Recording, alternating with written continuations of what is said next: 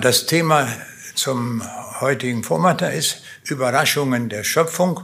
Ausgeschrieben war das als äh, Betrachtung aus physikalischer und biblischer Sicht. Noch ein paar Hinweise zu meiner Homepage. Da kann man die Bücher auch komplett runterladen. Man muss sie gar nicht kaufen. Auch Hörvorträge. Man findet sie einfach Werner Gitt Podcast und dann gibt es viele Bücher, die man da runterladen kann, viele Vorträge und auch Vorträge auf YouTube. Ja, ich werde das in mehreren Teilen heute hier bringen, diesen Vortrag. Im ersten Teil will ich sprechen über Systeme, die auf Information basieren. Das wird so ein Potpourri mit mehreren Punkten, aber das soll uns einfach zeigen, die Werke der Schöpfung. Auf diesem Bild sehen wir eine Laufmaschine, die hat sechs Beine, die kann auf einer ebenen Fläche spazieren gehen. Die kann sogar eine Treppe hochgehen und auch wieder runtergehen.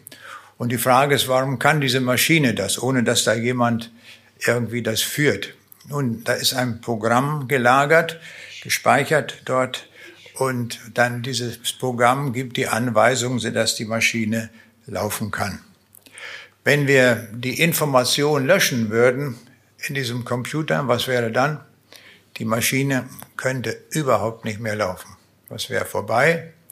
Entscheidend ist, wenn man jetzt das System auf eine Waage stellen würde und einmal wägen würde mit Programm und ohne Programm, wie wird das sein? Wollen wir mal abstimmen? Wird nach dem Löschen des Programms die Maschine leichter sein oder wird das Gewicht gleich geblieben sein?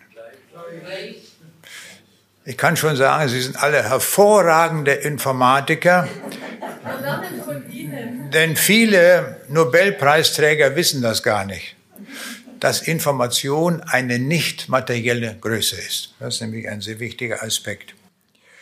Information finden wir auch in den Lebewesen und das ist das, was wir seit der zweiten Hälfte des vergangenen Jahrhunderts wissen. Die Information wird gespeichert in dem sogenannten DNS-Molekül. Und da steht alles drin, wie jeder Eiweißstoff äh, hergestellt wird, auch wie eine Nase konstruiert wird und alle Dinge, die nötig sind, werden in diesem Molekül gespeichert. Und das Ganze geschieht mit einem Buchstabensystem aus vier Buchstaben, nämlich Adenin, Thymin, Cytosin und Guanin. Das sind vier chemische Verbindungen und das sind die vier Buchstaben im genetischen Alphabet.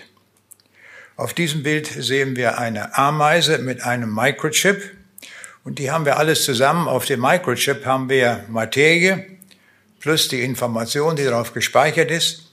Und bei der Ameise, da kommt noch etwas Neues hinzu, nämlich das Leben.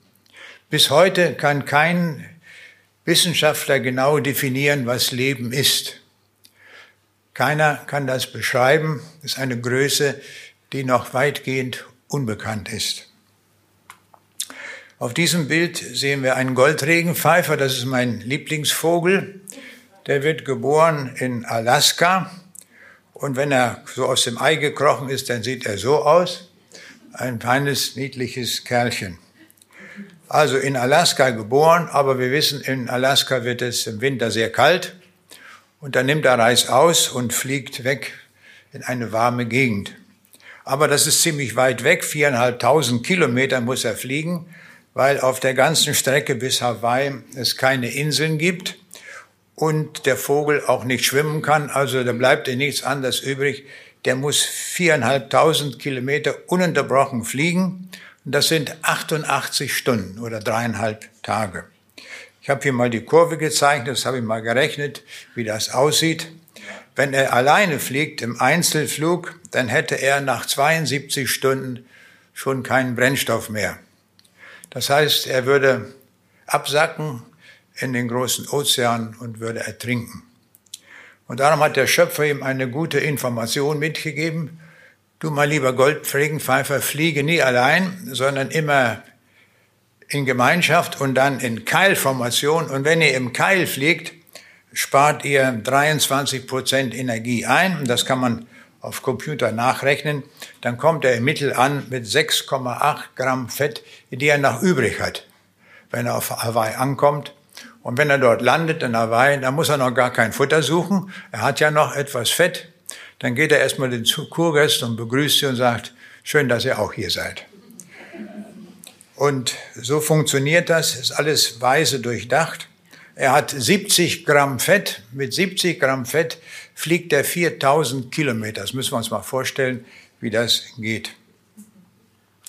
Hier sehen wir zwei Flamingos, die da fliegen. Und das Besondere an diesen Flamingos ist, die haben hier große Schwingen.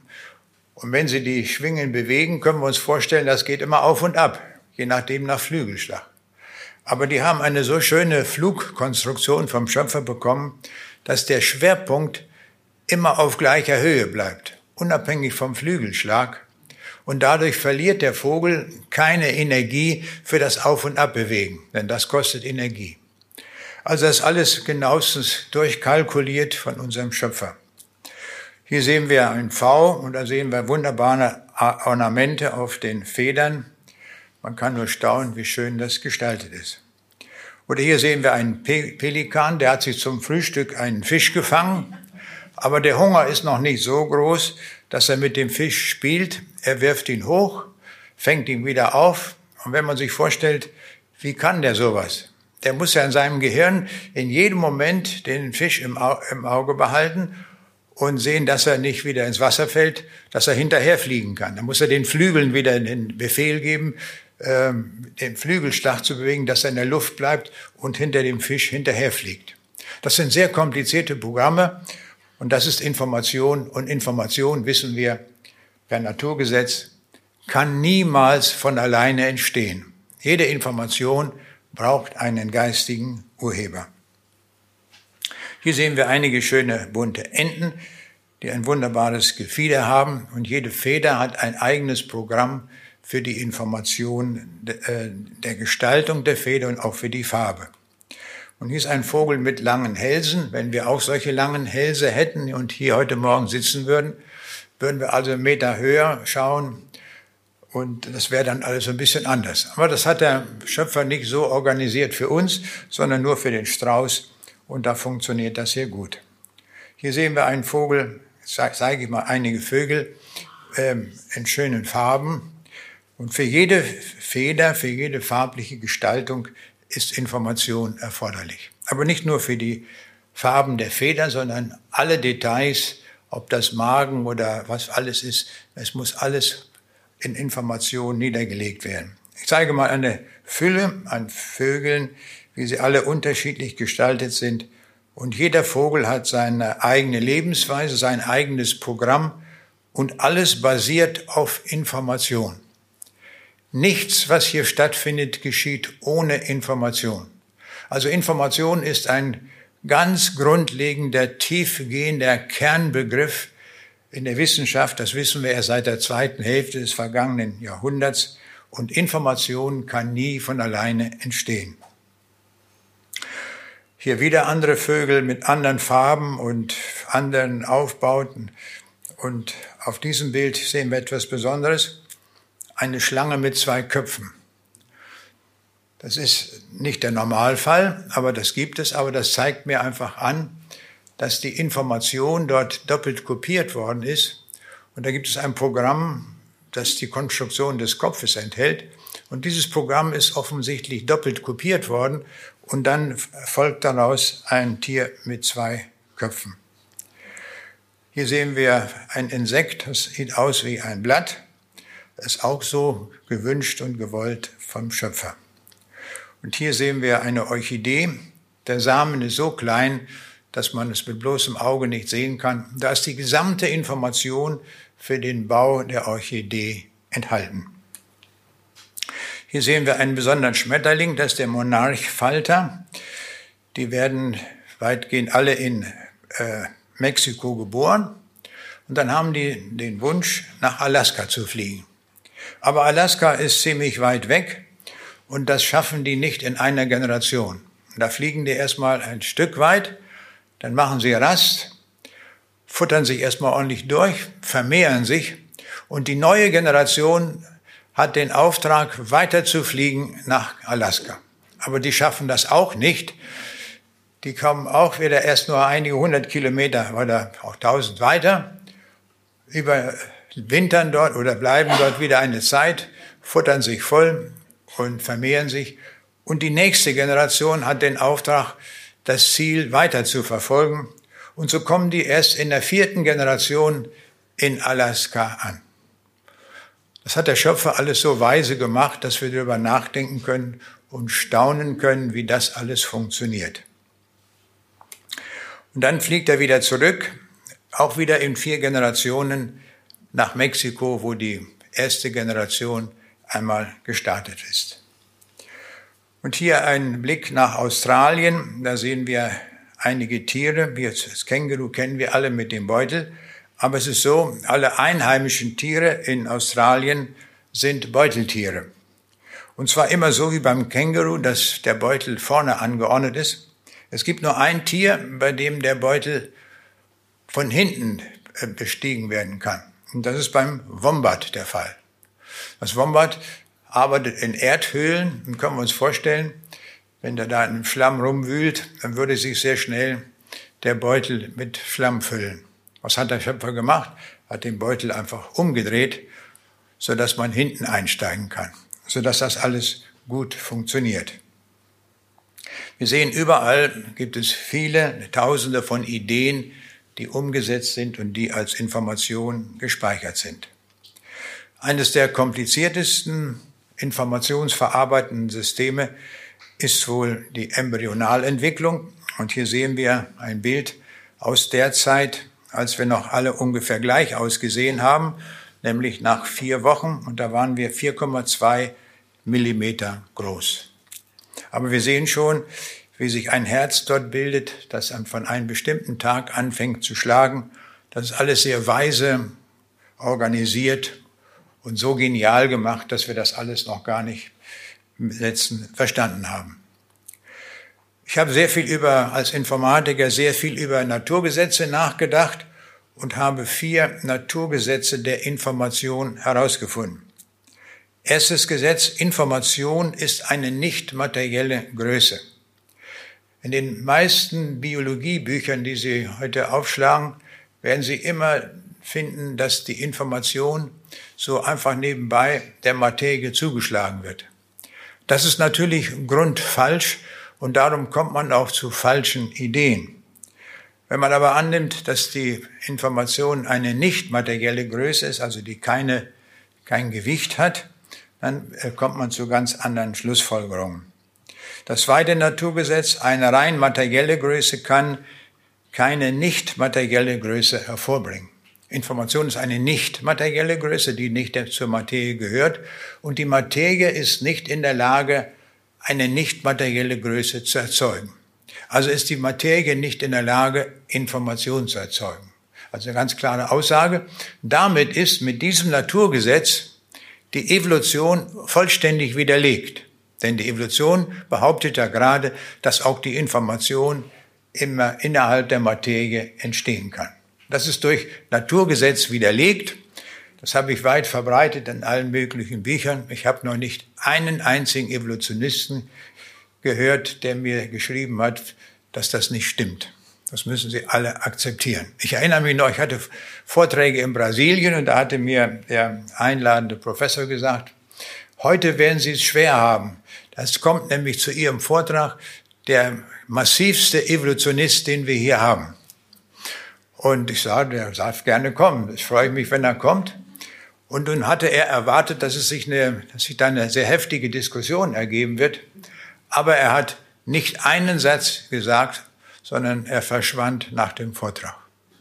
Also er konnte nichts dagegen einwenden. Aber so ist das bei Naturgesetzen. Naturgesetze haben eine solche Kraft, dass sie nicht widerlegbar sind. Das hat die besondere Eigenschaft der Naturgesetze, dass wir sie immer und überall anwenden können.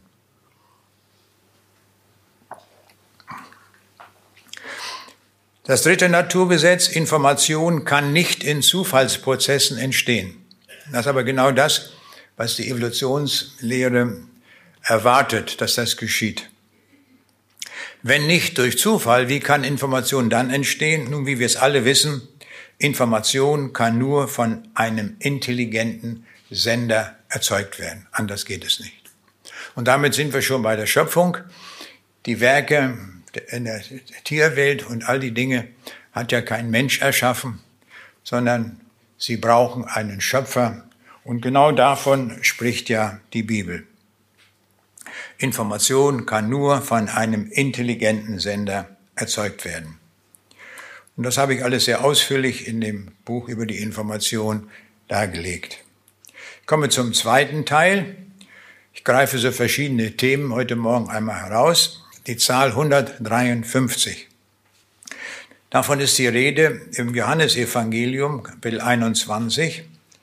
Jesus aber sprach zu ihnen, werft das Netz aus zur Rechten des Bootes, so werdet ihr finden. Die Jünger hatten die ganze Nacht schon gefischt, aber sie hatten nicht einen Fisch gefangen. Und Jesus als der Auferstandene steht am Ufer des Sees und sagt, geht raus und werft das Netz zur Rechten. Und dann heißt es, Simon Petrus zog das Netz an Land voller großer Fische, 153.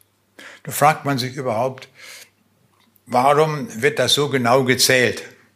Spielt doch keine Rolle, ob das 153 Fische sind oder 148 oder 178. Nein, die wurden genau gezählt und das waren 153. Es muss also eine besondere Bedeutung haben. Und darüber habe ich einmal sehr nachgedacht. Was ist das für eine besondere Zahl? Nun, 153 ist die Summe der ersten fünf Fakultäten. Also Fakultät 3 heißt, das schreibt man 3 mit einem Ausrufungszeichen dahinter, einmal, zweimal, drei. Und vier Fakultät ist einmal, zweimal, drei mal vier. Und wenn man jetzt die ersten fünf Fakultäten addiert, dann kommt man gerade auf die Zahl 153. Also eine besondere Eigenschaft.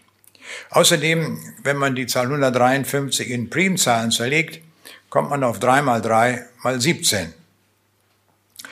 Und die 17 spielt auch wieder eine besondere Rolle. Wenn wir die natürlichen Zahlen addieren, also 1 plus 2 plus 3 bis 17, dann ist die Summe auch wieder 153. Das sind viele Auffälligkeiten, die wir da sehen. Aber jetzt kommt noch eine andere besondere Auffälligkeit. Wenn wir die dritten Potenzen der einzelnen Ziffern nehmen, also 1 hoch 3 plus 5 hoch 3 plus 3 hoch 3, dann ergibt das auch gerade 153. Das ist ja besonders, nicht? Das war unglaublich auffällig. Und jetzt müssen wir wissen, im griechischen Alphabet haben die Buchstaben alle auch eine Zahlbedeutung. Also Alpha ist gleich 1, Beta gleich 2, Gamma gleich 3. Und dann geht es nachher weiter, Jota, Kappa, Kappa, Lambda, 10, 20, 30 und Rho, Sigma und Tau 100, 200 und 300. Und damit lassen sich alle Zahlen darstellen. Wenn man jetzt Jesus im Griechischen sieht, Jesus hier mit griechischen Buchstaben geschrieben, und wenn wir die Zahlenbedeutungen rausnehmen, also 10 plus 8 und so weiter ausrechnen, dann kommen wir auf die Zahl 888. Also ist eine, auch wieder eine Auffälligkeit. Das ist auch der Grund darum, warum meine Autonummer auch äh, so lautet BSGI 888. Inwiefern hängt diese Zahl 153 mit der 888 nochmal zusammen? Nun, wir nehmen jetzt von der Zahl 888, das ist der Name Jesu, und bilden jetzt immer die dritten Potenzen von diesen einzelnen Ziffern. Dann haben wir 512 plus 512 plus 512, das sind 1536. Und jetzt machen wir genau dasselbe mit den einzelnen Ziffern. Wir nehmen die dritten Potenzen von diesen einzelnen Ziffern und kommen auf 369. Und wenn wir das mit der 369 machen, kommen wir auf 972, dann 973, also 9 hoch 3 plus 7 hoch 3 plus 2 hoch 3, das gibt, ergibt 1080. Wenn wir das mit der Zahl auch machen, kommen wir auf 513.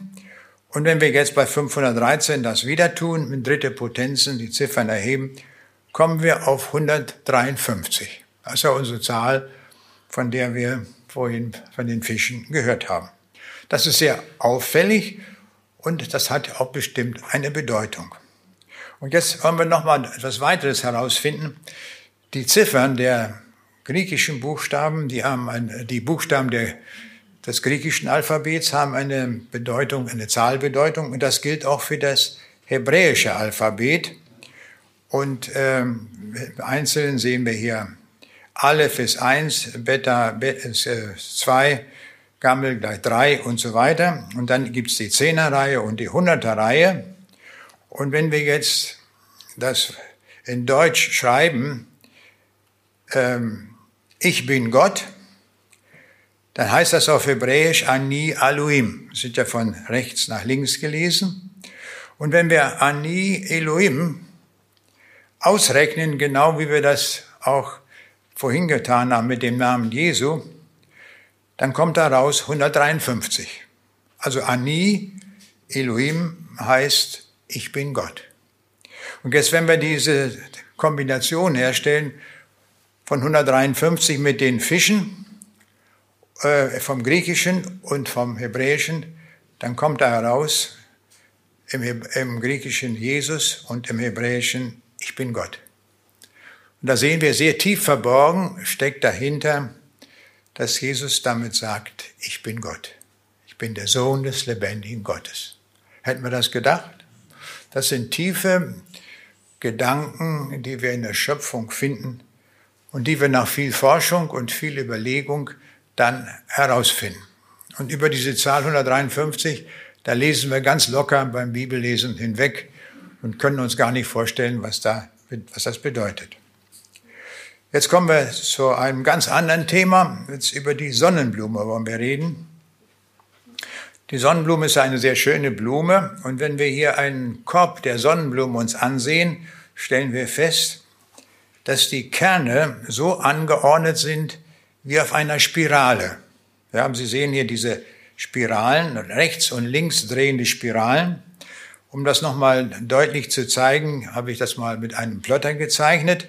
Und da sehen wir die einzelnen Spiralen, 55 linksdrehende und 89 rechtsdrehende Spiralen sind es da.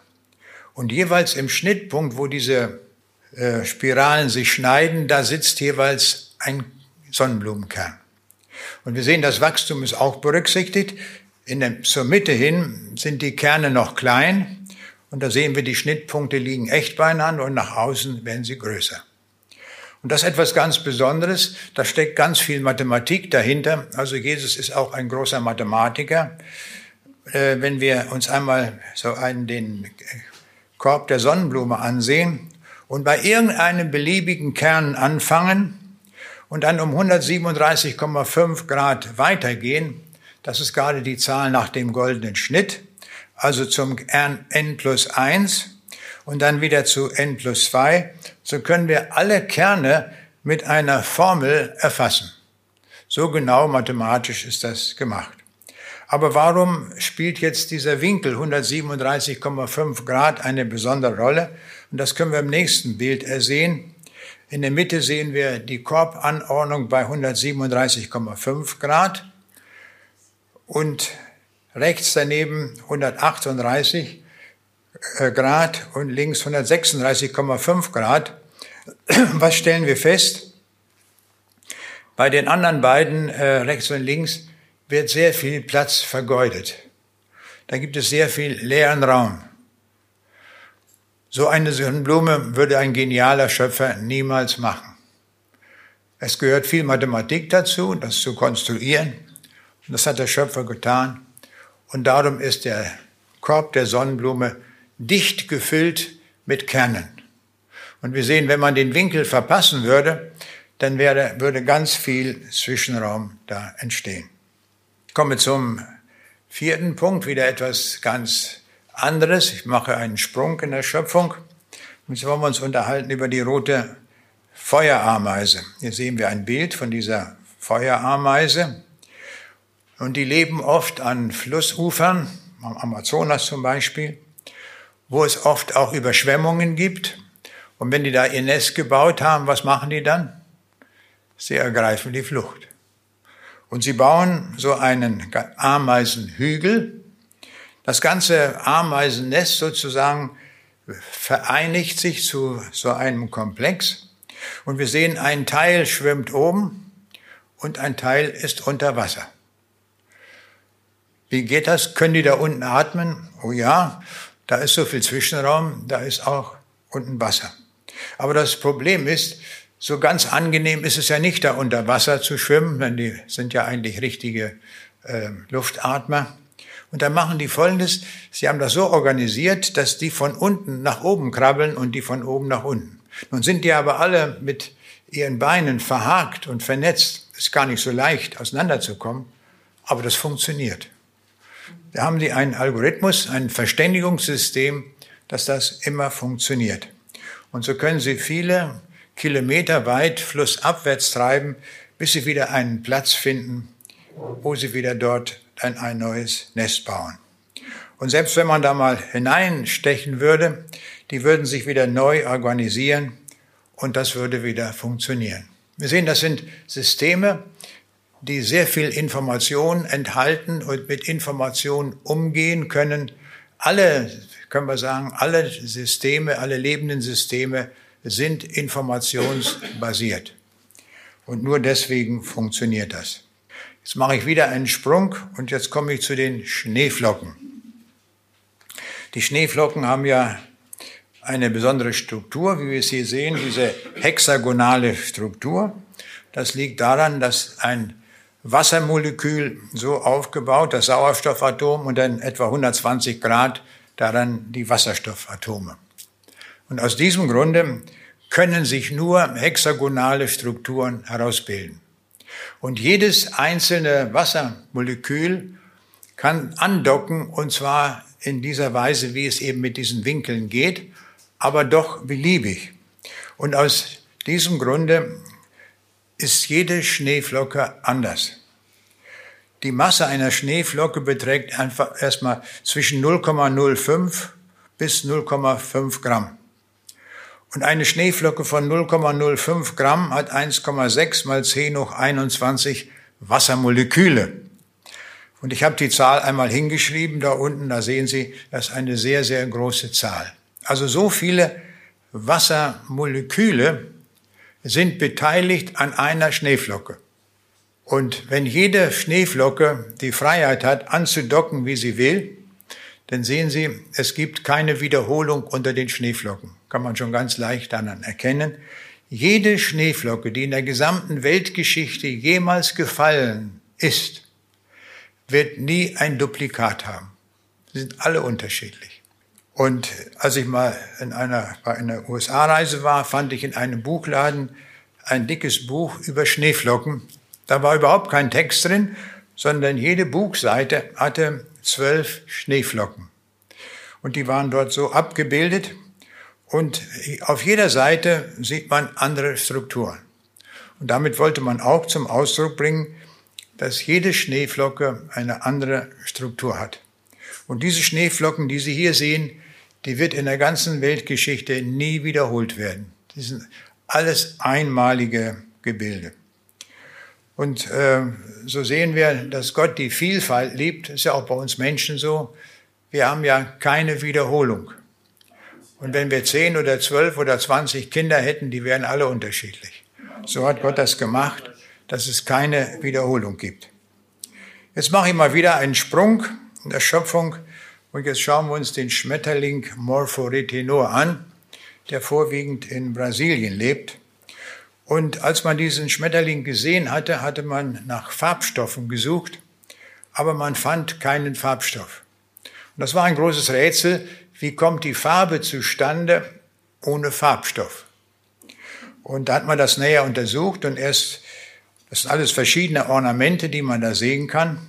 Und erst in starker Vergrößerung wird offenbar, woran es liegt. Wenn man die, den Schmetterlingsflügel sehr stark vergrößert, nämlich auf 16.000-fach, dann wird offenbar, wie die Farbe zustande kommt. Da sieht man solche Gitterlinien und das weiße Licht fällt da drauf. Und dann wissen wir, dass die einzelnen Farben unterschiedliche Wellenlängen haben.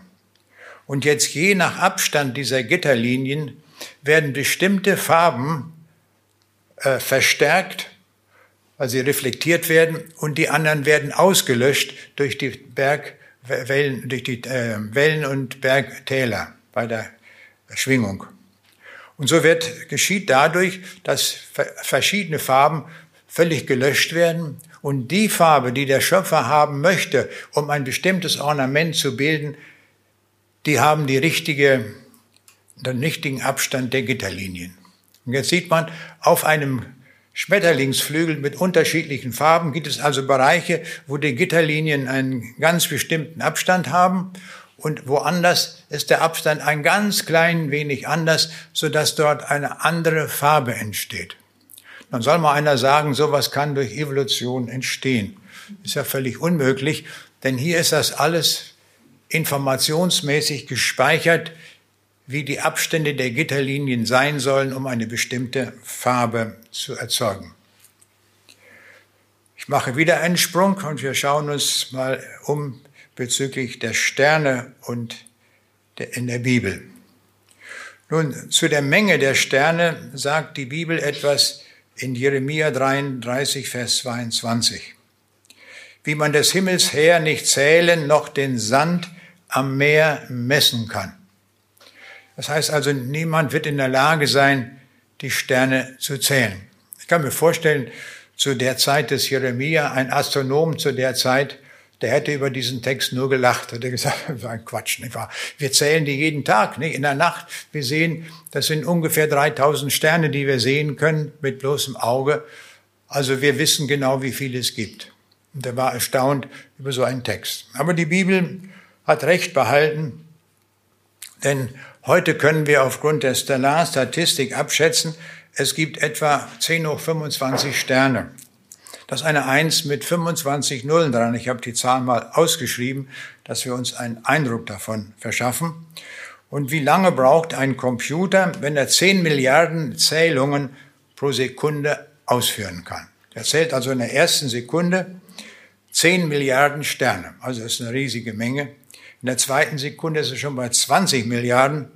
Dritte Sekunde bei 30 Milliarden Sternen. Wer will mal schätzen, wie lange der Computer zählen muss, bis er an die 10 hoch 25 angekommen ist. Will mal jemand schätzen, irgendwie mal ganz grob. Wer wagt es mal, irgendeinen Schätzwert abzugeben? Einige Millionen Jahre. 200 Jahre. Wie viel? 200 Jahre. 200 Jahre bis Millionen Jahre geht das hier. Also wir sehen das ein weites Spektrum. Das kann man gar nicht schätzen, das muss man ausrechnen. Und Sie haben recht, der Computer müsste 30 Millionen Jahre zählen, um diese Sternenzahl nur durchzuzählen. Hat er noch weiter nichts gemacht, nur die Zahl gezählt. Aber einer ist da, der hat sie genau gezählt. Und von dem ist die Rede in Psalm 147, Vers 4. Und da heißt es von ihm, er zählt die Sterne und nennt sie auch noch alle mit Namen. Ich habe mir mal überlegt, wenn man das aufschreiben würde, all die Sternennamen in einem Buch, wie wir das hier so sehen, und nehmen wir ein Taschenbuch, wie ich es hier auf dem Tisch liegen habe, äh, Taschenbuch 35 Zeilen pro Seite, 192 Seiten pro Buch, 600, 6720 Sternennamen pro Buch, ein Taschenbuch 1,4 Zentimeter dick. Wie viele Bücher würde man brauchen? Nun, ich habe es ausgerechnet, nämlich 1,49 mal 10 hoch 21 Bücher wären nötig. Aber wie lang wäre so ein Regal, wo man die aufstellen würde? Nun, das habe ich auch einmal ausgerechnet. Da kommen 2 mal 10 hoch 16 Kilometer heraus. Ein Lichtjahr sind 9,46 Billionen Kilometer. Das wären also insgesamt 2100 Lichtjahre, wäre so ein Regal lang mit den Büchern.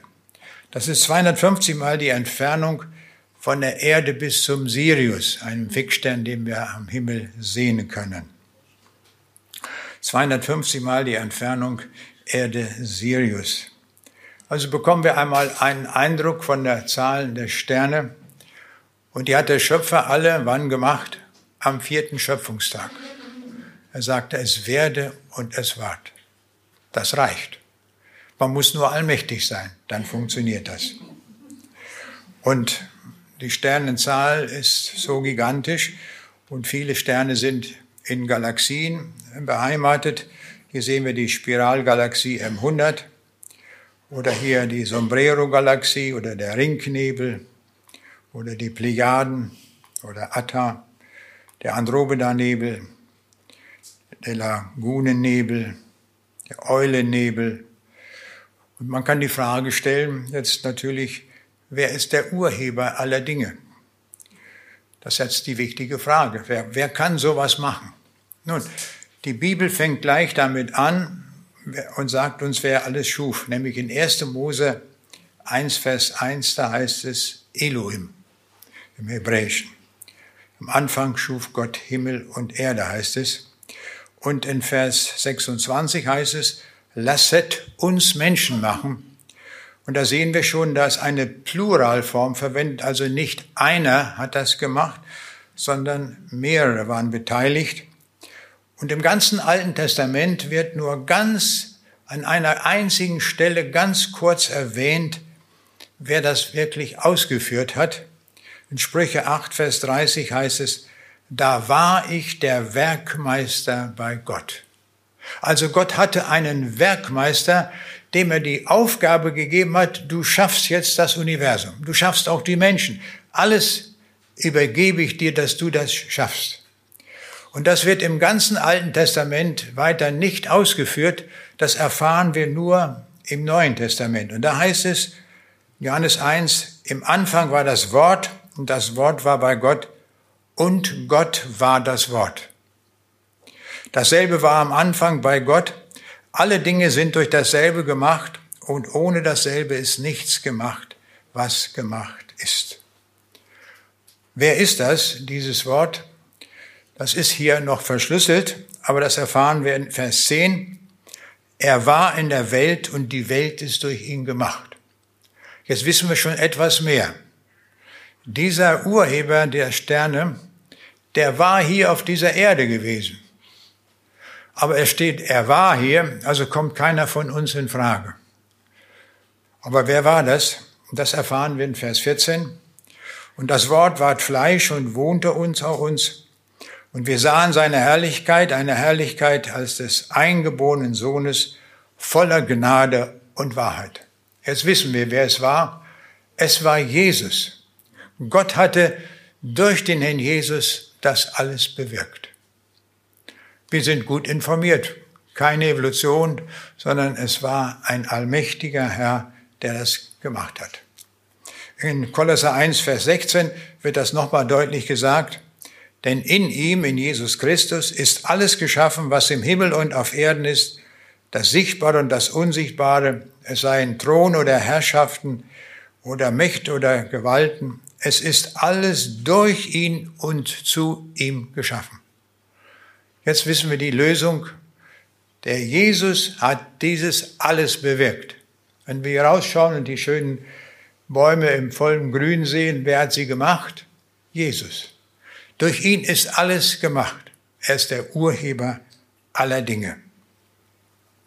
Und in Hebräer 1, Vers 12, 2 heißt es, in diesen letzten Tagen hat Gott zu uns geredet durch den Sohn. Durch ihn hat er auch die Welt gemacht. Da haben wir eine schöne Formulierung. Durch den Herrn Jesus hat Gott alles gemacht. Auch wir sind durch ihn gemacht. Jetzt komme ich zu Punkt 9, etwas ganz anderes. Jetzt reden wir über das Kreuz. Die Astronomen haben ein sehr schönes Symbol für die Erde gefunden nämlich eine Kugel mit einem Kreuz drauf. Die hatten einen guten Tag, als sie dieses Symbol kreiert haben. Warum? Wir werden das gleich sehen. In Jesaja 53 ist von ihm die Rede, der am Kreuz war. Da heißt es, er war der allerverachtetste und unwerteste, voller Schmerzen und Krankheit. Er war so verachtet, dass man das Angesicht vor ihm verbarg, Darum haben wir ihn für nichts geachtet. Für wahr, er trug unsere Krankheit und lud auf sich unsere Schmerzen. Wir aber hielten ihn für den, der geplagt und von Gott geschlagen und gemartert wäre. Aber er ist um unsere Missetat willen verwundet, und um unsere Sünde willen zerschlagen. Die Strafe liegt auf ihm, auf dass wir Frieden hätten, und durch seine Wunden sind wir geheilt. Wir gingen alle in die Irre wie Schafe, ein jeder sah auf seinen Weg. Aber der Herr warf unser aller Sünde auf ihn. Wer ist das, von dem hier die Rede ist? Im Alten Testament geschrieben, noch sehr verschlüsselt, aber im Neuen Testament erfahren wir, wer das ist. Das ist Jesus. Und Jesus war derjenige, der am Kreuz war und der dort gelitten hat für unser aller Sünde. Jede Verfehlung, die wir getan haben, wurde dort am Kreuz bezahlt. Und das war ein unglaubliches Leid für Jesus. Und die Künstler haben das versucht darzustellen. Und ich denke, es ist ihnen auch gut gelungen, dieses Leid am Kreuz darzustellen. Hier sehen wir eine Kreuzigungsszene von Matthias Grünewald oder hier von Max Ernst.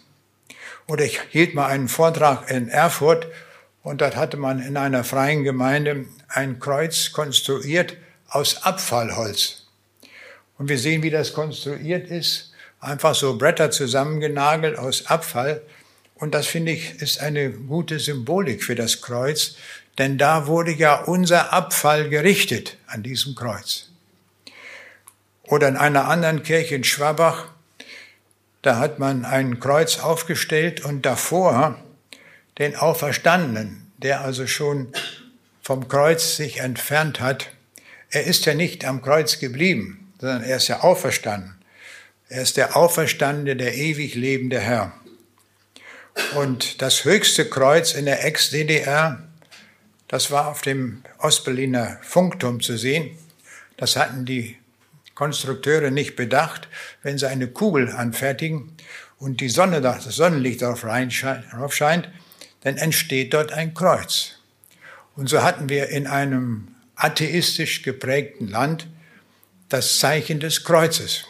Und mit dem Sonnenstand wanderte dieses Kreuz auch rum und schien über ganz Berlin. Und so ging dort von einem atheistisch geprägten Land die Botschaft des Kreuzes aus. Ist Gott nicht originell, wie er das macht? Er zeigt den Leuten nicht, dass das den Konstrukteuren, dass dann ein Kreuz entstehen kann. Die haben kluge Berechnungen gemacht, nur das haben sie nicht bedacht, denn das wollten sie ja nicht. Und ebenso auch in der muslimischen Welt, da steht das größte Kreuz der Welt. Da hat man ja sehr viel Geld und so wollte man ein Hotel bauen, das einem Segelschiff nachempfunden ist. Und zu einem Segelschiff gehört natürlich auch ein Mast und so hatten sie einen ganz großen Mast gemacht. Aber man hatte überlegt, in einer bestimmten Höhe wollte man auch ein Restaurant bauen. Und auf diese Weise entstand ein Kreuz. Das haben sie auch nicht gedacht und nicht gewollt. Das ist in Dubai ein Sieben-Sterne-Hotel, 321 Meter hoch, höher als der Eiffelturm.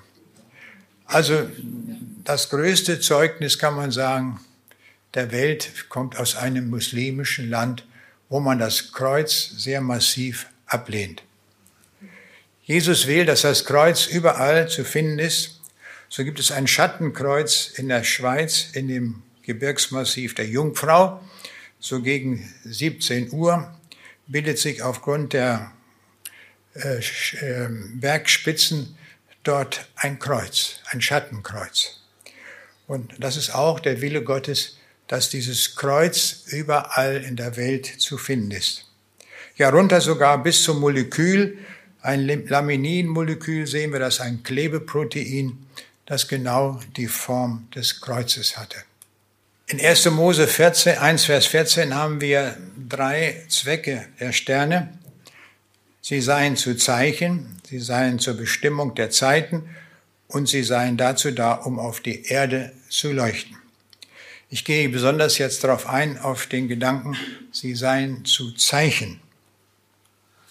Hier sehen wir eine, ein Stern, äh, Stern, Sternzeichen äh, vom, auf der Seite der südlichen Halbkugel. Und was wir auffällig sehen, ist dort ein Kreuz. Vier Sterne bilden ein Kreuz. Und die Seefahrer, die das zum ersten Mal gesehen haben, hatten auch gleich eine gute Idee und sie bezeichneten als das, als das Kreuz des Südens. Aber dieses Kreuz des Südens hat eine ganz besondere Bewandtnis. Hier sehen wir die vier Sterne nochmal. Und dann gibt es dort in der Nähe unter dem Kreuz eine Situation, das hat der äh, Astronom Herschel als die Juwelenbox bezeichnet oder als das Schatzkästlein. Als ich in Australien war, war ich auf einer Sternwarte und da konnte man selbst auswählen, was man mal sehen möchte. Und da habe ich gesagt, ich möchte gerne mal eine ganz bestimmte Stelle vom Kreuz des Südens sehen. Und da haben die mir das eingestellt und dann konnte ich dieses Schatzkästchen sehen.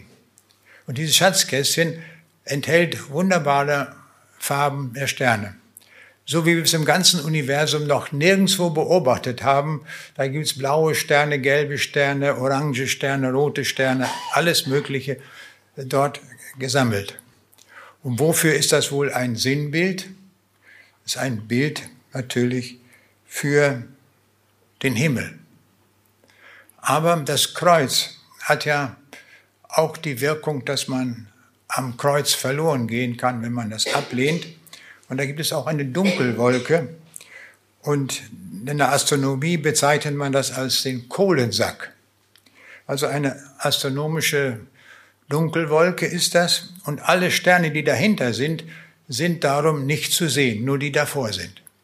Und in einer Fotografie, wie man es hier auf diesem Bild sieht, kann man die Dunkelwolke dort unten sehr deutlich erkennen.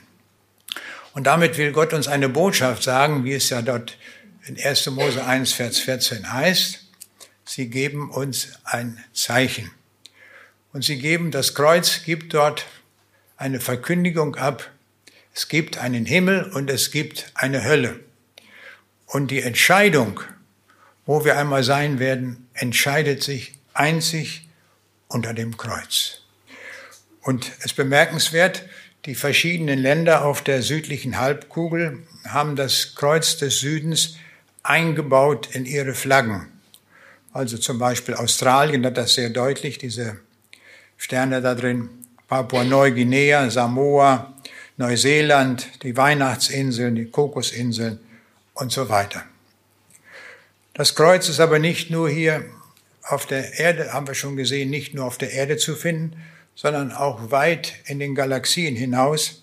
Und wir sehen hier ein Bild von der Whirlpool-Galaxie M51 und da sehen wir im Zentrum auch ein Kreuz. Also bis auf so viele tausend Lichtjahre hinaus hat Gott das Kreuz in seine Schöpfung eingezeichnet sodass wir alle die Botschaft des Kreuzes haben. Ja, sogar in der Träne ist das drin. Wenn man eine Träne unter ein Mikroskop legt und sie austrocknen lässt, dann bilden sich Kreuze. Warum das? Nun, in Jeremia 14, Vers 17 heißt es, und du sollst zu ihnen dies Wort sagen, meine Augen fließen über von Tränen, unaufhörlich Tag und Nacht. Da sagt Gott, dass er weint. Warum weint er? Er weint über uns Menschen, weil wir das Kreuz beiseite lassen, weil wir die Botschaft von Jesus nicht angenommen haben. Und darüber weint Gott und darüber ist er sehr traurig, dass so viele Menschen das ablehnen. Er hat uns zur Freiheit berufen, dass wir in freier Entscheidung sagen, Herr, ich möchte zu dir gehören und wer unter dem Kreuz kommt, der findet dort das Heil. Weil am Kreuz unsere Sünde bezahlt wurde, restlos, bis auf den letzten Heller wurde alles bezahlt, so dass wer dorthin kommt unter das Kreuz Vergebung findet von aller Schuld seines Lebens. Das ist so gewaltig, dass man sich das kaum vorstellen kann. Ich weiß noch, als ich mich bekehrt habe zu Jesus 1972, ich konnte es noch gar nicht fassen in den ersten Tagen, dass mir alle Schuld vergeben ist. Das ist mir erst im Laufe der nächsten Tage bewusst geworden, beim Lesen der Bibel, dass das wirklich stimmt. Jesus hat dort wirklich jede Sünde getragen. Auf der Nordsee gibt es die Insel, die Hallig-Hoge. Und da gibt es ein Kreuz, da steht drauf, es ist das Kreuz von Golgatha, Heimat für Heimatlose. Früher war es so, dass manchmal dort tote Seeleute angeschwemmt wurden und die hat man dort begraben. Weil man weder Name noch sonst was wusste, hat man sie begraben und dort so ein Kreuz aufgestellt. Es ist das Kreuz von Golgatha, Heimat für Heimatlose. Und das gilt auch für uns, wenn wir heimatlos sind.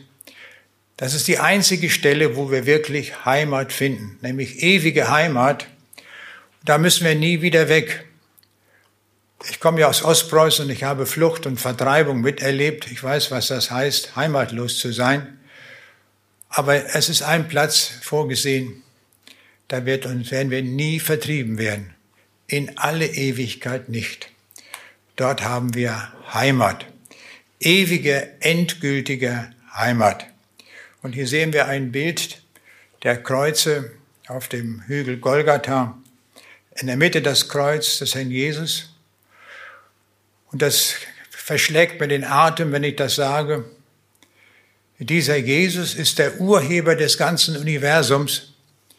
Die Sterne, die so weit weg sind, Milliarden von Lichtjahren weit, mit unseren Teleskopen kaum zu erfassen, sie sind auf sein Allmachtswort hervorgerufen worden.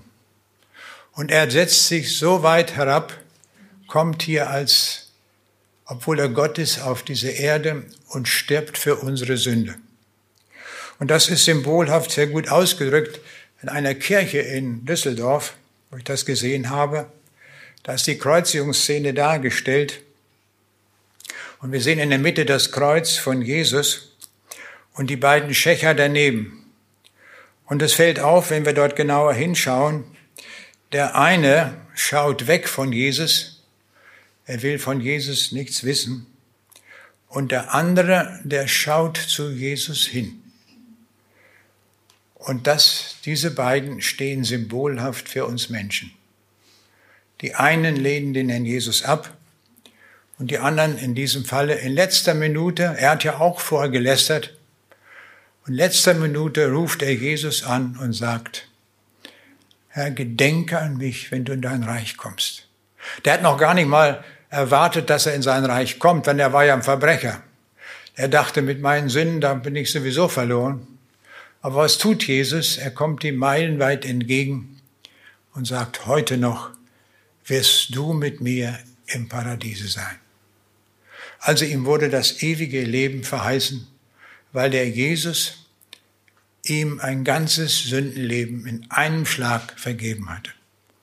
Das gilt auch für uns. Der Jesus lädt uns ein, und sagt, du darfst auch kommen.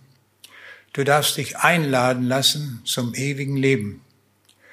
Und das will ich in diesem letzten Bild nochmal darstellen. Gott lädt dich ein zum Himmel, weil er dich liebt und weil er nicht will, dass du ewig verloren gehst. Ohne Jesus, sagt uns die Bibel eindeutig, gehen wir ewig verloren.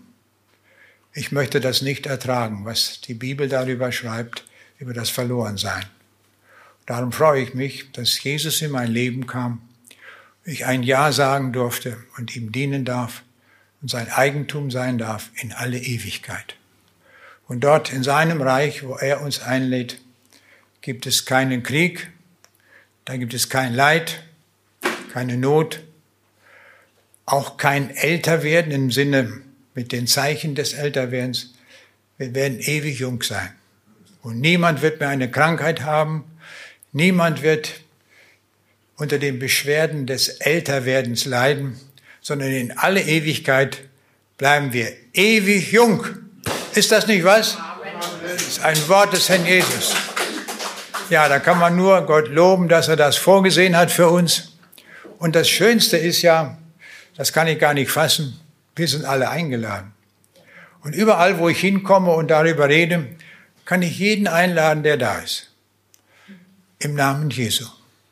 Wir dürfen uns entscheiden und sagen, Herr Jesus, ich möchte auch zu dir gehören, und zwar in alle Ewigkeit. Aber du siehst mein Leben, das ist ziemlich vermurks, was da alles war.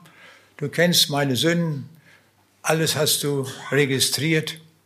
Und du sagst mir in einem Schlag zu, dir ist alles vergeben. Das kann nur Jesus. Und das tut der Jesus nicht nur hier am Kreuz bei dem Schächer, sondern er tut es auch bei uns. Das gilt für uns genauso.